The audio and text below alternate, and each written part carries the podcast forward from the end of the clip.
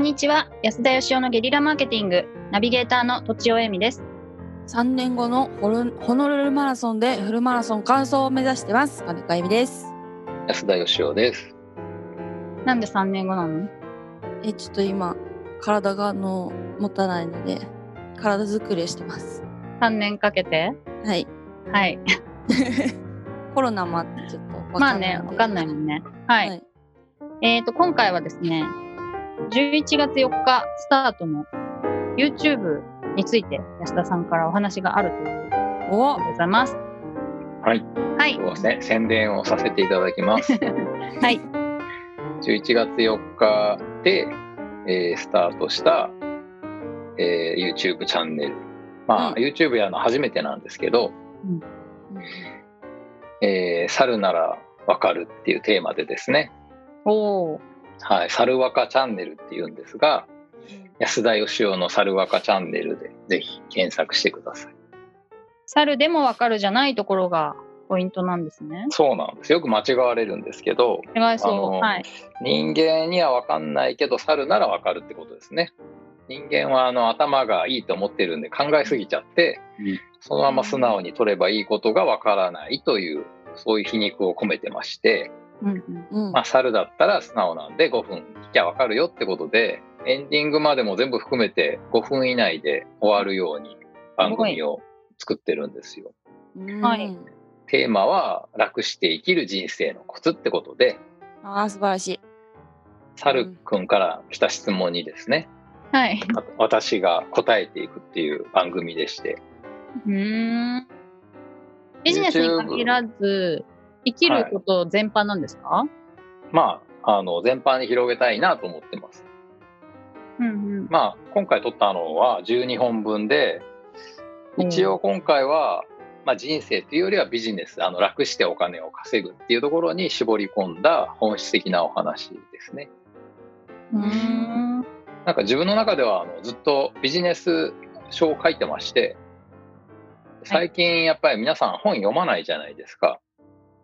すまないですね。まあね僕も昔からあんまりビジネス書は読まないんですけど最へえ近特に本を読まなくなりましてあなんそうかなんで自すか分がはへいー自分が読まないものを人に読ますのはどうなんだろうかっていう思いもあってで すねそれでやっぱり動画かなっていうことで結構悩んでたんですけどうんあの本ってなんかずっと残りそうなイメージなんですけど意外と残んないんですよねうん。そうですね。新しい方に目がいっちゃいますよね。新しいのに目が行くっていうのももちろんそうなんですけどはい。その物理的に残らないんですよ捨てちゃうとか。はやっちゃうってこい、と捨てられて裁断されて、うんで形があるんでなんか残りそうですけどうん意外とこう紙ってこう劣化していきますしうんああそういうことか特にそなるほのビジネス書みたいなもんってこう時を超えて残るもんじゃなくってなんかその時の流行りみたいなノウハウみたいな感じなのでうんはい。あで僕としてはもうちょい本質的なことをこうなんか書きたいんですけどでも書いてもなかなかなんか時を超えて残るような気がしなくてですねうん。ーうんで、あの、まあ、YouTuber になるわけじゃないんで、広告費で儲けようと思ってるわけではないんですよね。はい。それこそ、あの、なんか、登録者3人とかでもなかなか楽しめるんです けど、僕としては200年後ぐらいのですね、子孫が見たときに、うわーやばいこの、この、俺の先祖はこんなバカなことやってたって言われるようなものをこう残したいというか、あの、子孫をあっと驚かせるという、うんうんそれをテーマにやっております。おーそしてなんかひいひいひいおじいちゃんの一言でなんかちょっとそれをきっかけに人生がこう好転したとかそんなものを作りたいなと、いやいいですね、いいですね。うんそうなんですは いもともとでも動画は苦手で、ポッドキャストやってるみたいなことをおっしゃってたのが、結構気持ちの変化って大きくないですか大きいですね、うんあのそうなんです動 きがもう物心ついた頃から動きが不自然って言われてま してこれでもあのうん遺伝遺伝なんですよ私の兄貴もいるんですけど兄貴も動き方不自然なんですよあ、そうなんですね。なんかあのどこにいても怪しく見えるそうですか歩いてるだけでなんか怪しい不自然っていうかじゃないけどね。うん。でもよく言われますよ。そうなんですね。ええでもねなんかやってみてあのもともと公演やってたじゃないですか。うん。なので人前で喋るっていうのは結構慣れてるんですけど逆に人がいないところ でカメラ撮ってる人一人が真面目に見てる前で一人で喋るっていうのがなかなかあのちょっと最初はしんどかったんですがうーん。だけどなんか作ってみて思ったのはあの本と一緒だっていうことが分かりました。へえー、どの辺が。うん。えー全体の構想をまず練ってうん。で、各章立てみたいなことを考えてでその中の込み出しみたいなのを考えていくんですねうん、で最後にタイトルをこう考えるんですけどそこまではほとんど一緒なんですよなるほ本どを。書く作業とで最終的にその中身を一生一生まあ1話ずつ書いていくっていう作業がビジネス書でうんでこれを話して収録するっていうのが YouTube なんだなっていううん。へえ。まあそうですよね。構成を考えるところまでは一緒で、うんその手段、最終的に手段が違うだけってことですよね。そうなんですよねうはいんうんまあ僕の場合ってことかもしれません。普通の人は、あのそんな12話とか15話とかじゃなくて1話完結でいくでしょうから、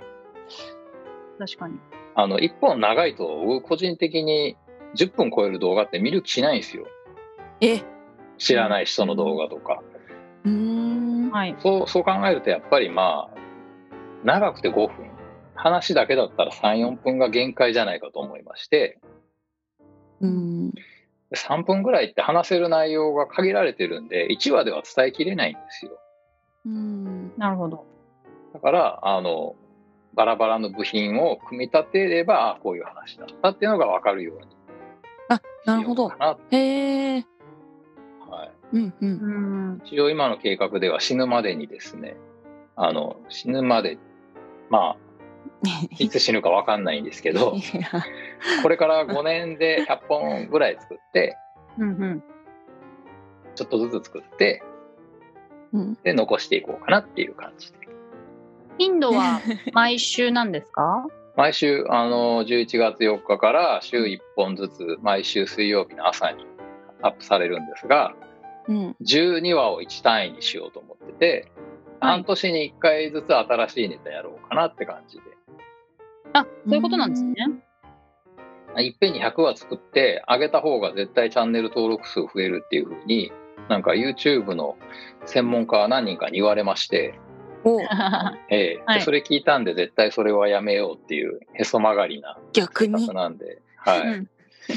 なんかそういうの嫌なんですよその検索されて上位に行くためにこうとかっていうのがうん。嫌いなんですよね。ええはえいでも、み、広めたいですよね。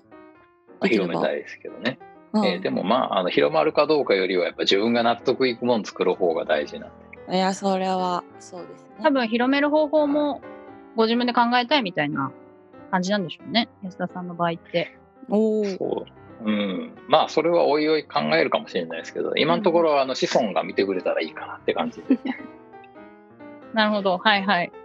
え、じゃあ、えでっこのあの、はと、い、しばらく開くんですか ?12 話がアップされたら、また半年後にまとめてアップされるっていうか、まとまそうそうた始まる感そんな感じじで。あ、そそんうななん感でじすでね。しばらくお休みが入っちゃうんですね。